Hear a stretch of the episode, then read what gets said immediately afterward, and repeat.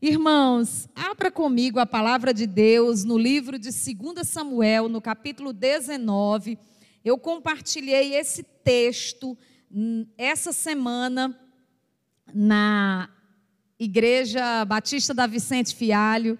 E depois, quando eu vi os irmãos, a Rede Benditas estava compartilhando lá dentro da Rede Benditas, que estavam assistindo, eu disse: vocês vão ouvir essa palavra lá no domingo à tarde, que eu vou compartilhar com a nossa igreja essa palavra que Deus falou muito ao meu coração. Capítulo 19 de 2 Samuel, nós iremos ler a partir dos versículos 16. E eu quero pensar com você nessa tarde sobre no deserto, ouça a voz de Deus no deserto, ouça a voz de Deus. Esse texto, ele vai nos apresentar três personagens ou três figuras que se apresentam a Davi no momento em que Davi estava voltando a, de um período no deserto ele havia ido para o deserto, fugindo do seu filho Absalão, que decidiu usurpar, tomar o trono para si, e Davi foge com todo o seu exército, com todos os seus valentes, ele foge para o deserto da presença do seu próprio filho. E ali se trava uma grande batalha no deserto. E esse momento desse texto aqui do capítulo 19, versículos 16 em diante, é quando Davi já está regressando, retornando desse tempo de aflição, desse tempo de batalha, desse tempo assim de uma guerra que trouxe tantas tristezas para ele. Davi tinha perdido seu próprio filho, ele tinha perdido Absalão, nessa batalha. Essa foi uma das batalhas mais difíceis da vida de Davi. Tão difícil que Davi não conseguiu se gloriar, se alegrar nessa batalha. Foi preciso que um dos seus valentes, o seu, é, fosse até ele e dissesse para ele que ele precisava dar uma palavra aos soldados, porque ele estava chorando mesmo tendo vencido a batalha, ele tinha chorado muito e foi preciso que Joabe o repreendesse e dissesse que a tristeza dele estava trazendo grande angústia para, a, para os soldados, para os valentes, para, aquele que tinham, para aqueles que tinham guerreado com ele.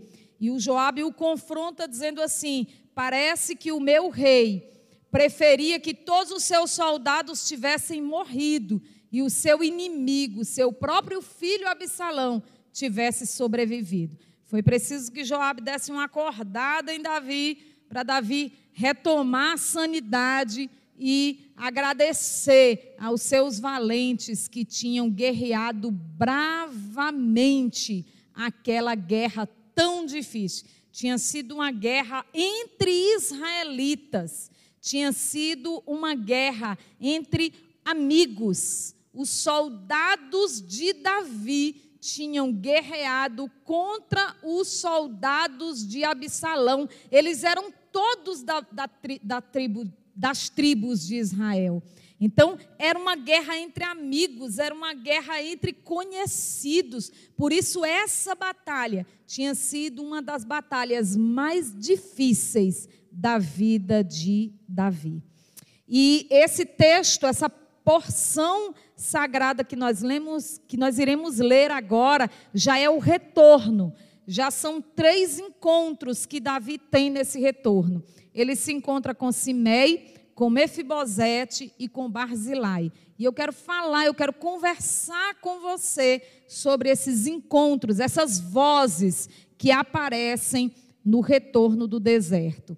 Diz assim a palavra de Deus no capítulo 19, versículo 16: Simei, filho de Gera, benjamita, que era de Maurim, apressou-se, desceu com os homens de Judá a encontrar-se com o rei Davi, Com ele estavam mil homens de Benjamim, bem como Ziba, servo da casa de Saul, acompanhado de seus quinze filhos e seus vinte servos. Entraram no Jordão à vista do rei, o atravessaram para fazerem passar a casa real, para, o fazerem, o, para fazerem o que lhe era agradável. Então Simei, filho de Gera, prostrou-se diante do rei, quando este ia passar o Jordão e disse: Que o meu senhor o rei não me tenha por culpado, nem se lembre do mal que esse teu servo cometeu no dia em que o rei meu senhor saiu de Jerusalém. Que o rei não guarde isso no seu coração, porque esse teu servo sabe que pecou. Por isso, de toda a casa de José, sou o primeiro que veio a encontrar-se com o rei meu senhor. Então Abisai, filho de Zeruia, disse: Será que Simei não deveria morrer pelo que fez? Ele amaldiçoou o ungido do Senhor. Porém, Davi disse: Que tenho eu a ver com vocês, filhos de Zeruia? Querem agora se tornar meus adversários? Morreria alguém hoje em Israel? Será que eu não sei que hoje novamente sou rei sobre Israel? Então o rei disse a Simei: Você não será morto. E o rei jurou que seria assim.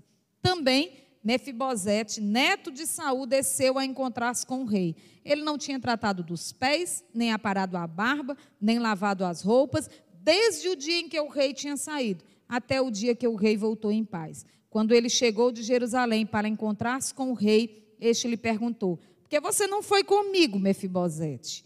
Ele respondeu: Ó oh, rei, meu senhor, meu criado me enganou porque este teu servo dizia: Vou mandar preparar um jumento e montarei nele para ir com o rei, porque este teu servo é coxo.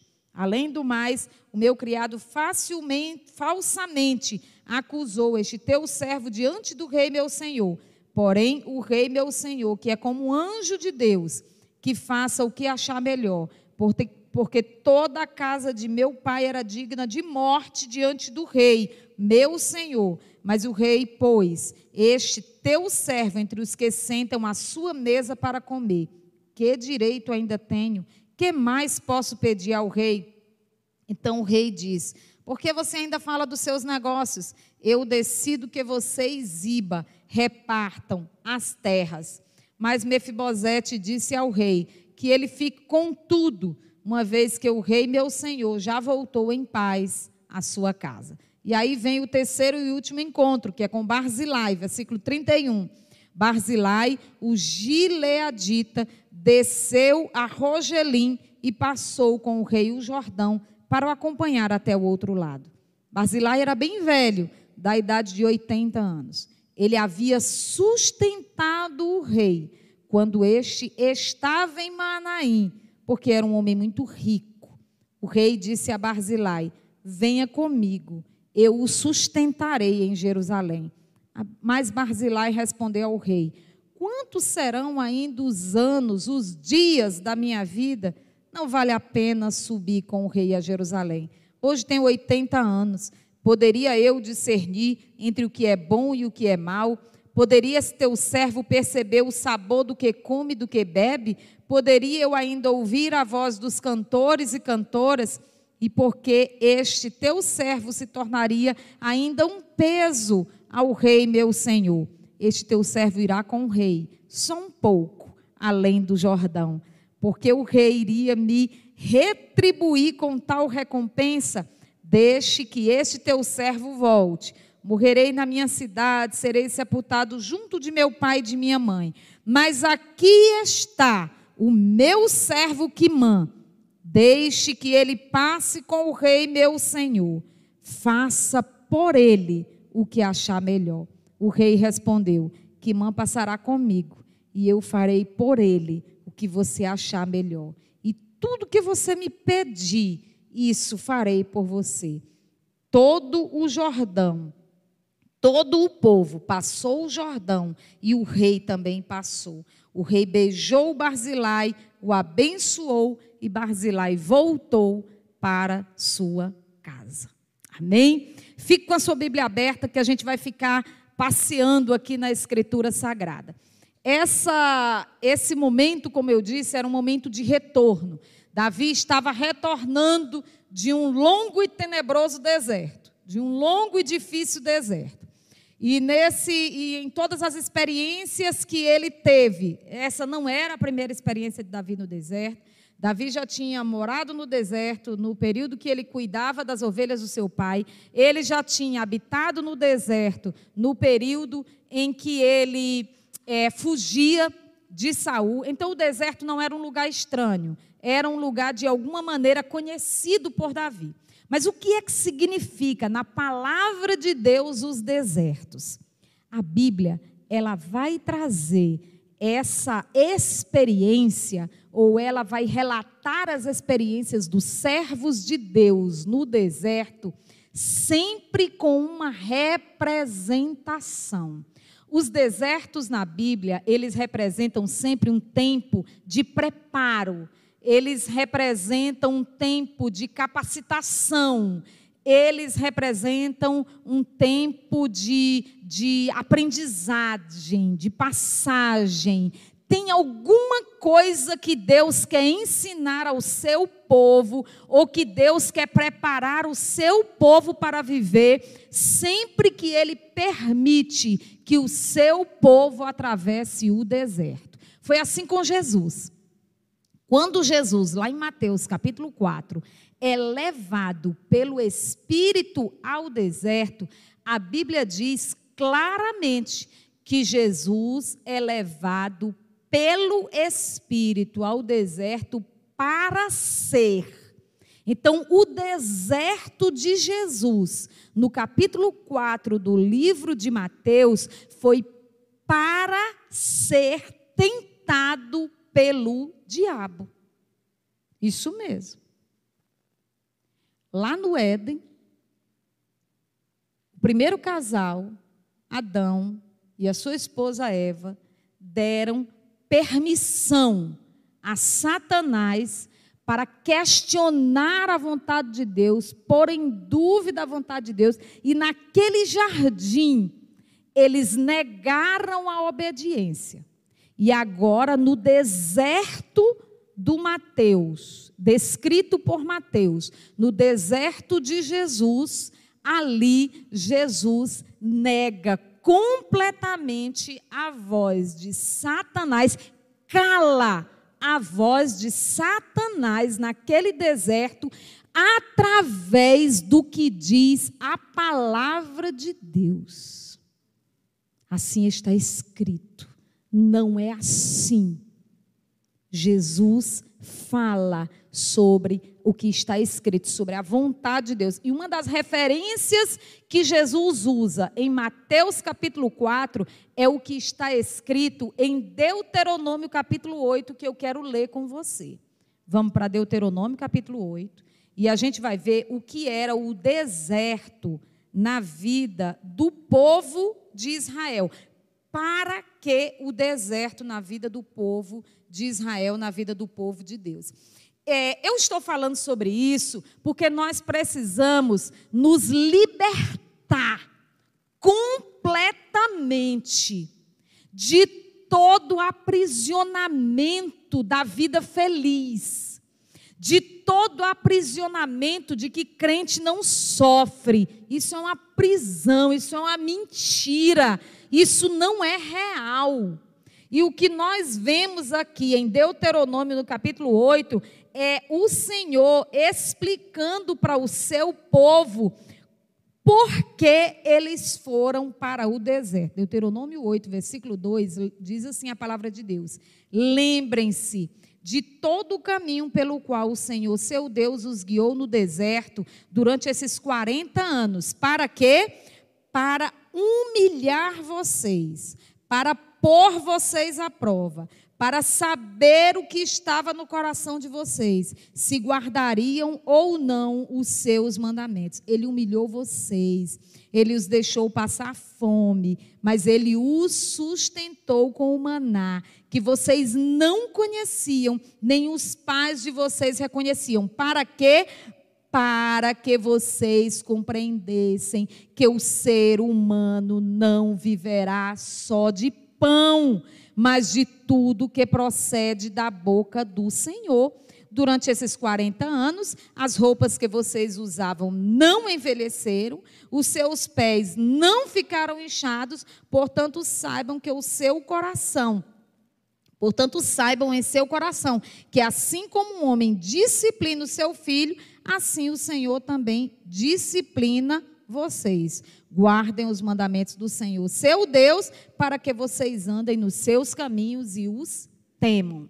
Então, essa era a explicação que Moisés estava trazendo ao povo de Israel, ao povo de Deus, sobre o porquê dos 40 anos deles no deserto.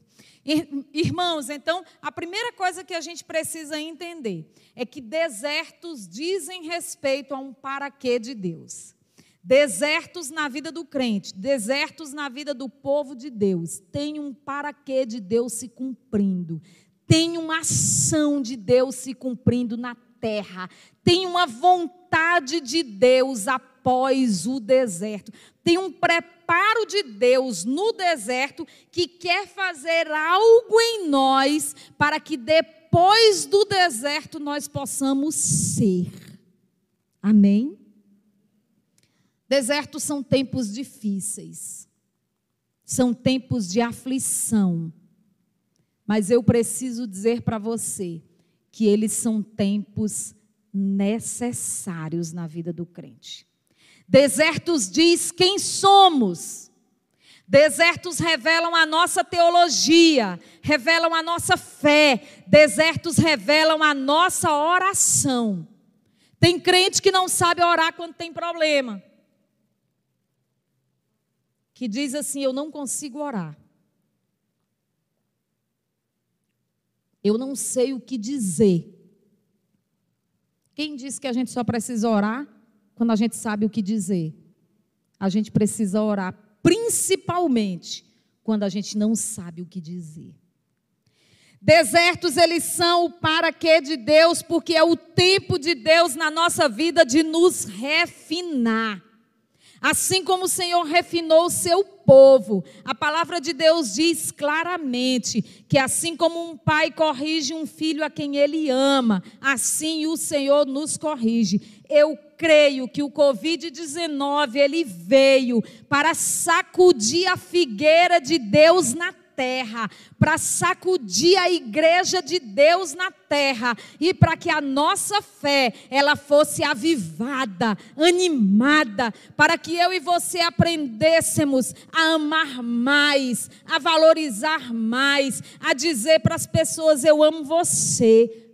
A gente aprendeu a dizer isso. Amém?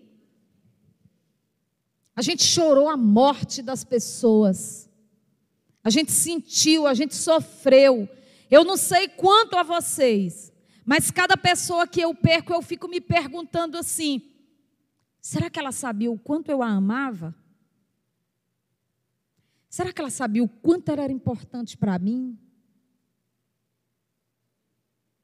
O despertamento que eu tenho com a partida das pessoas, irmãos, é que nós precisamos mais do que nunca imergir na nossa vocação e cuidarmos uns dos outros. Ovelhas andam em bandos, em grupos. Quando a ovelha resolve andar só é porque ela está perdida. Você vê uma ovelha sozinha, é porque ela se perdeu do aprisco, ela se perdeu do rebanho. Ovelhas não foram chamadas para andar solitariamente. Elas foram chamadas para andar em bandos, guiadas pelo Supremo Pastor. Simei, Mefibosete e Barzilai, eles representam as amargas experiências do deserto. Davi teve experiências com essas três pessoas antes de ir para o deserto além da experiência que ele teve com Absalão. Esse deserto de Davi, o, o primeiro, o, o deserto anterior de Davi, foi fugindo de um homem que era Absalão. Agora, desculpem, o deserto anterior foi fugindo de Saul. Agora esse deserto ele está fugindo de Absalão e fugindo de Absalão ele ainda encontra três pessoas, das quais duas delas trazem profunda dor e amargura ao coração do rei. Diz a palavra de Deus no capítulo 16, volta um pouquinho aí a palavra, no capítulo 16 do mesmo livro de 2 Samuel, que Simei amaldiçoava a Davi enquanto Davi andava no deserto. Diz o versículo 3, 6 que ele atirava pedras contra Davi, contra os servos de Davi, embora todos os valentes de Davi estivessem à direita e à esquerda, ele amaldiçoava, ele dizia: fora daqui assassino, homem maligno.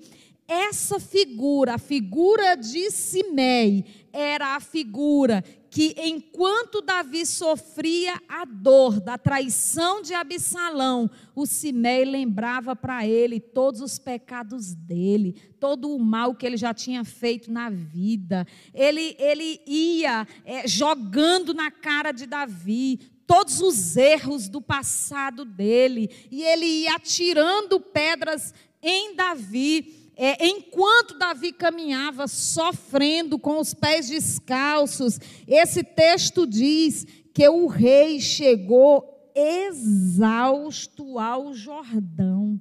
E a exaustão não foi só da caminhada, a exaustão foi daquilo que ele ouviu de, de Simei. Irmãos, tem experiências na nossa vida que elas são tão duras, tão amargas, e tem pessoas que ainda, diante das nossas experiências amargas, chegam para nós e elas são enviadas de Satanás. E elas dizem coisas tão horríveis, coisas que não se diz e elas acrescentam as nossas dores, as nossas lágrimas e os nossos sofrimentos, e elas ficam tentando encontrar a culpa em nós mesmos da dor que nós estamos atravessando. O Jó fala muito bem sobre isso. Os amigos de Jó se sentam em silêncio por sete dias, mas quando abre a boca, é só para falar mal de Jó para o próprio Jó. Queridos irmãos, o Simei, ele representa essas pessoas na nossa trajetória de dor e sofrimento que elas não têm nada para dizer, elas não têm um consolo para nos trazer e elas ainda trazem à tona o nosso passado, as nossas dores, as nossas aflições e as acusações contra a nossa vida. Mas é aí como é que Davi faz para se livrar da voz de Simei ao seu ouvido. São vozes que se apresentam no tempo da aflição. Seria muito bom se as vozes da nossa aflição, elas fossem apenas a voz do consolo, da, da alegria, a voz do ânimo, mas não é assim que funciona. Muitas vezes a voz da, da acusação se apresenta no nosso caminho. E Davi faz calar aquela voz de acusação. Quando Davi diz no versículo 11 do capítulo 16, ele diz assim: Tal, versículo 12: Talvez o Senhor olhe para a minha aflição e o Senhor reverta em bênção a maldição que ele está proferindo no dia de hoje. Então, o tempo inteiro, em cada voz que se apresenta no caminho de Davi, Davi vai combater aquelas vozes, assim como Jesus no deserto. Davi vai fazer calar as vozes de oposição, mostrando quem é Deus na sua vida. Não tem como a gente calar as vozes de oposição contra nós, se nós não apresentarmos o Senhor que defende a nossa causa. Nós não vamos calar as vozes de acusação das pessoas contra nós, mostrando o nosso extrato de bom moço, mostrando o nosso extrato de bom crente, mostrando o nosso cartão de dizimistas. Não. Nós vamos calar a voz de acusação contra nós, mostrando quem é o Senhor quem nos escolheu, quem é o Senhor quem nos ama e quem é o Senhor que defende a nossa causa. E a voz seguinte que se apresenta é a voz de Mefibosete. Diz o versículo 16, o capítulo 16, versículo 3, que Mefibosete era aquela figura que Davi ele faz uma pergunta quando ele encontra Mefibosete no caminho: onde você estava? Era esperado que Mefibosete acompanhasse a Davi na ida, na saída de Jerusalém. Por quê? Porque Mefibosete ele tinha sido muito ajudado por Davi ele tinha sido aquela pessoa que era da família de Saul, que Davi levou para o seu palácio, que Davi sustentou, que Davi cuidou das feridas dele, que Davi devolveu as terras dele, devolveu a honra dele. Davi cuidou dele no momento de maior necessidade dele. E agora, no momento que Davi precisou de ajuda, precisou de apoio, precisou de acolhimento, Mefibosete não estava com ele. E aí Davi faz uma pergunta para ele: onde é que você estava, Mefibosete? Onde é que você estava quando eu mais precisei de você? É exatamente, irmãos, a pergunta que a gente faz para muitas pessoas, que a gente cuida, que a gente ama, que a gente zela, que a gente caminha com elas, que a gente estende a mão. E às vezes, no momento que a gente mais precisa delas, elas não irão conosco elas serão dos que ficam para trás. Elas serão até dos que traem. Mefibosete, ele representa essa figura de ingratidão, de dúvida. Davi não sabia ao certo quem era, se Mefibosete era amigo ou se ele era inimigo, de que lado ele estava. Era uma amizade incerta. Tem gente que tu anda com ele que tu nunca sabe se ele está te apunhalando ou se ele está te ajudando, né? São os mefibosetes da vida. São pessoas que se apresentam no nosso caminho. E por que elas se apresentam no nosso caminho? Deus o sabe. Eu não tenho a resposta, mas o Senhor sabe. Essa palavra diz que quando Mefibosete se apresentou nesse caminho de Davi, Davi só perguntou isso para ele: onde era que ele estava, e depois Davi devolveu a ele as terras dele.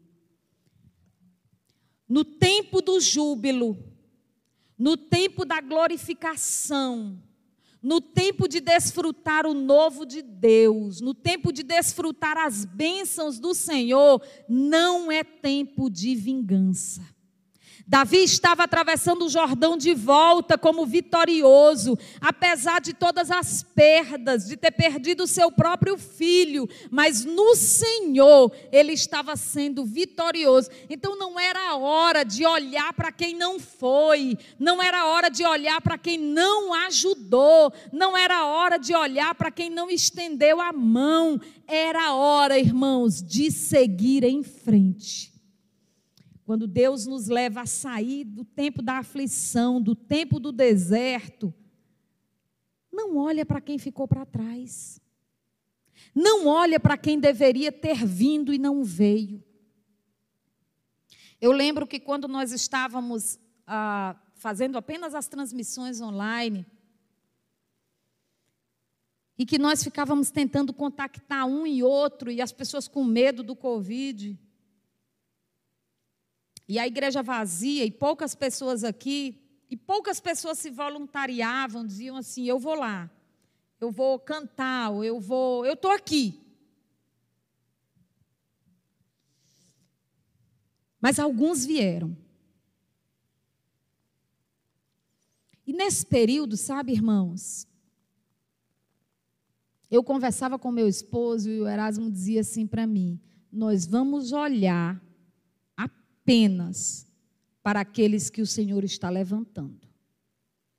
Nós não vamos olhar para quem nos disse não ou para quem não veio. Nós vamos olhar apenas para quem o Senhor está levantando nesse tempo. E nós vamos agradecer ao Senhor por isso. E assim nós fizemos. E eu lembro que eu tinha muitas dúvidas se as pessoas estavam vivas ainda. e por isso eu enchia vocês de mensagens na rede Benditas. Eu queria saber se a igreja estava viva.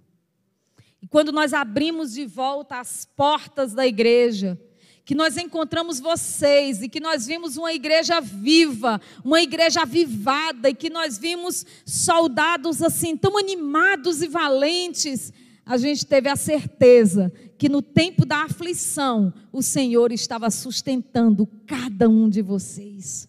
O Senhor estava fortalecendo cada um de vocês. O Senhor estava, de fato, sustentando vocês com o seu maná, com a sua provisão, e estava preparando vocês para os trazer de volta.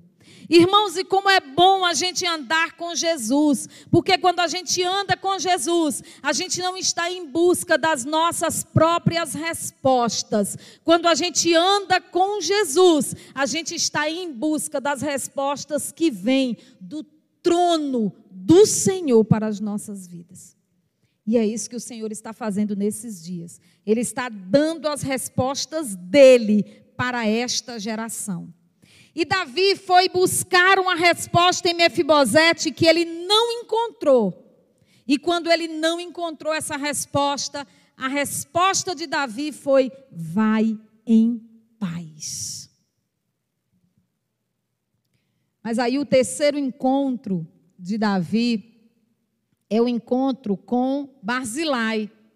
Barzilai era aquela pessoa que tinha o alimentado no deserto. Quando ele chegou no deserto, diz a palavra de Deus que é, Barzilai levou alimento junto com várias outras pessoas, diz o capítulo 17, versículo 27 que eles levaram camas, bacias, vasilhas de barro, trigo, cevada, farinha, grãos torrados, favas, lentilhas, mel, coalhadas, ovelhas, queijos de leite de vaca. Gente, eles alimentaram essa família, esses soldados que estavam famintos, cansados e sedentos. Escute uma coisa. Em tempos de aflição, o Senhor levanta barzilais na nossa vida. O Senhor levanta pessoas que nos sustentam, que nos abençoam, que nos acolhem, que oram por nós, e por isso eu tenho encorajado tanto esta igreja. Tenha amigos de oração. Não fique sozinho. Não é tempo de caminhar sozinho. É tempo de caminhar com pessoas, é tempo de andar junto, é tempo de chorar, é tempo de compartilhar, é tempo de abrir o coração. Não é tempo de ficar em casa, não é tempo de se esconder. Não é tempo, igreja. É tempo de nós estarmos despertos, porque o Senhor, Ele está provendo o sustento do seu povo. Barzilai era aquele amigo que a única honra que ele pediu a Davi foi: me deixa passar o Jordão contigo. Eu quero ser honrado, atravessando, assim como eu cuidei de ti, eu te vi no dia mau, eu quero me alegrar contigo no dia da tua vitória. E eu quero passar contigo o Jordão é, são amigos que se alegram com as nossas alegrias e choram com as nossas dores, com as nossas tristezas. Nós precisamos ter amigos assim. Eu dizia essa semana, lá na igreja da Vicente Fialho, que os pastores, nós, eu e Erasmo, nós aprendemos há alguns anos a importância de caminhar com gente que ama Jesus, a importância de caminhar com pastores, a importância de abrir o coração com esses pastores, de tomar cafezinho com eles, de orar com eles, de pedir oração. Irmãos, as nossas maiores lutas aqui na igreja do Maiobão, eu e Erasmo nunca atravessamos sozinhos. Nunca todas as nossas lutas, nós paramos com os nossos amigos pastores, compartilhamos a vida, ouvimos os conselhos deles para nós, oramos e choramos com eles, todas. Nós aprendemos esse valor, esse privilégio, e eu aconselho você a fazer o mesmo. Barzilai era esse amigo que sustentou a Davi e todos os seus valentes no deserto, mas era também um amigo que oferece outro amigo para Davi.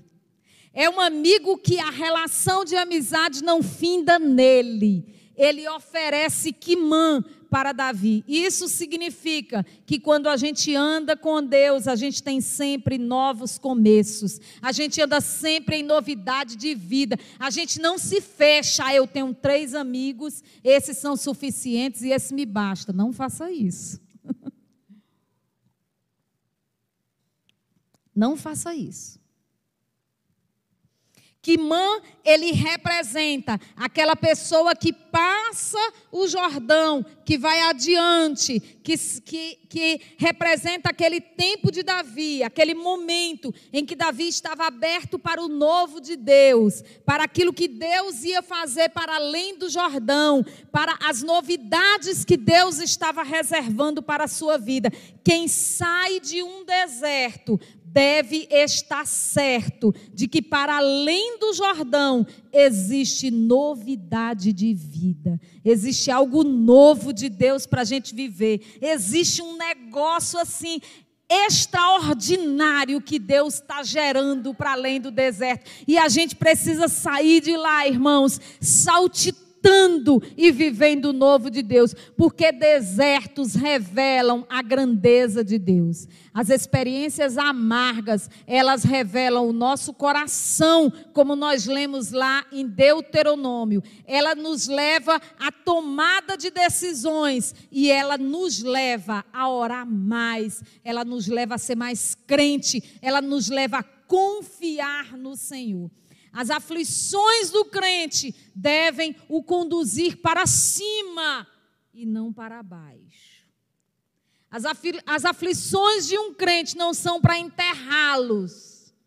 As aflições da vida de um crente são para nos elevar mais alto, mais alto, mais alto, mais alto. É para a gente ver o Senhor Jesus. O que foi que Estevão viu quando ele estava sendo apedrejado? Ele viu o Senhor. As aflições do crente devem nos levar a ver o Senhor. Amém? Foi isso que Davi viu. Por isso ele compõe o Salmo 3. E eu quero ler, antes de ler o Salmo 3, eu quero dizer para você, querida igreja, deixe para trás as bagagens do deserto. Deixe para trás a amargura das palavras de Simei, a voz de Simei, deixe para trás a vingança. Davi podia se vingar de Simei, Mefibosete, mas ele não quis fazer isso. Deixe para trás todo o mal, todo o ódio, toda contenda, toda amargura. Se desprenda. Esses dias eu estava dizendo para Erasmo assim: meu bem, eu te vejo como está escrito no livro de Hebreus, deixando para trás todo o embaraço e seguindo a carreira que está proposta. Eu vejo meu marido assim, irmãos. Ele corre, não é só aquela maratona, não, não é só aqueles 42 quilômetros, não. Eu vejo as dores do caminho, as farpas do caminho vindo, e ele dizendo assim: Eu não quero me embaraçar. Irmãos, meu marido é uma inspiração para a minha vida, é uma inspiração de crente, É uma inspiração de servo de Deus. É uma inspiração para mim. E que o Senhor guarde a vida dele e o coração dele. Às vezes ele está dormindo. Eu digo, ô oh, Jesus, continua guardando ele, Senhor. né? Senhor, tenha misericórdia de nós. Irmãos, como é bom. E eu agradeço a Deus. Eu digo, Senhor, muito obrigada pelo privilégio de ser pastoreada pelo meu, meu marido. Irmão, meu marido me pastoreia. Quando eu estou aflita e os irmãos sabem as, os meus defeitos, né? Né, Netão? Quando eu estou aflita, meu marido vai lá e diz assim para mim: minha filha, não é assim. Nós não somos melhores que Jesus. Nós não somos melhores que os heróis da fé. Não é assim. Eu digo amém. Amém, meu marido, ora por mim. o Erasmo dizia hoje de manhã, e eu digo aqui para a igreja: eu e o Erasmo decidimos viver e pastorear a igreja, sem nos colocar como super pessoas, sem pregar o evangelho, diz, é, é, maquiando para a igreja que nós não temos lutas, que nós não temos aflições, que nós não temos tribulações e provações, que nós não passamos dificuldades, passamos, meu irmão. Mas a gente aprende a confiar em Jesus e é na jornada, e é no caminho, e é enquanto andamos com Ele que nós aprendemos sobre o amor, que nós aprendemos sobre perdão. Você está pensando que a gente aprende sobre perdão pregando bem aqui na igreja? A gente aprende sobre perdão depois que a gente prega, quando a gente encontra um caluniador que fala mal da vida da gente. E a gente tem que andar com ele, amar e perdoar. É assim que o crente aprende, irmãos, a viver. É vivendo.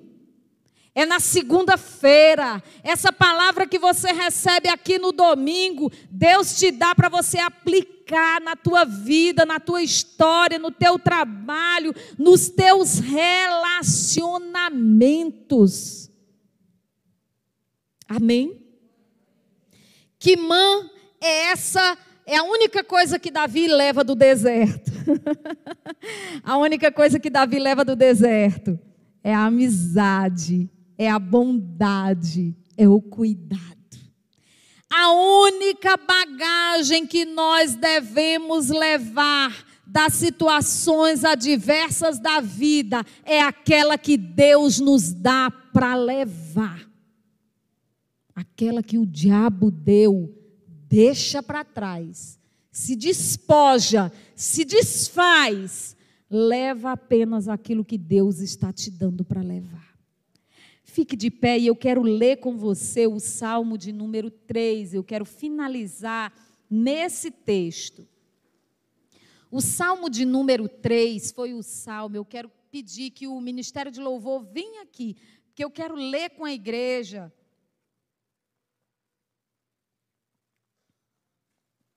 E eu quero cantar com vocês de novo, Preciso de Ti. O salmo de número 3 foi o salmo que Davi compôs. Olha a canção do deserto. Olha a canção da aflição. A canção da amargura, a canção da traição, a canção da dor. Olha a canção da dor, irmãos. Senhor, como tem crescido os números dos meus adversários? São numerosos os que se levantam contra mim. São muitos os que dizem de mim: não há em Deus salvação para ele. Porém, tu, Senhor, és o meu escudo protetor, és a minha glória, o que exalta a minha cabeça. Com a minha voz clama ao Senhor e ele do seu santo monte me responde. Eu me deito e pego no sono, acordo, porque o Senhor me sustenta. Não tenho medo dos milhares que tomam posição contra mim de todos os lados. Levanta-te, Senhor, salva-me, Deus meu, pois desferes go um golpe no queixo de todos os meus inimigos, quebras os dentes dos ímpios.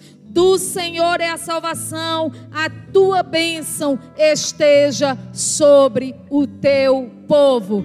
A canção do deserto, irmãos, é a canção que fala de escudo, de glória, de proteção, de sustento e de salvação. A voz de Deus para a minha casa, para a tua casa nesses dias é essa o Senhor é o teu escudo, o Senhor é a tua glória, o Senhor é quem te sustenta, o Senhor é o teu protetor, o Senhor é a tua salvação, que ecoe forte da parte do Senhor, essa voz na nossa alma, no nosso coração, que a voz do Senhor brade mais alto e que a voz do Senhor faça calar todas as vozes contrárias à fé, todas as vozes contrárias, todas as vozes de incredulidade, todas as vozes de amargura,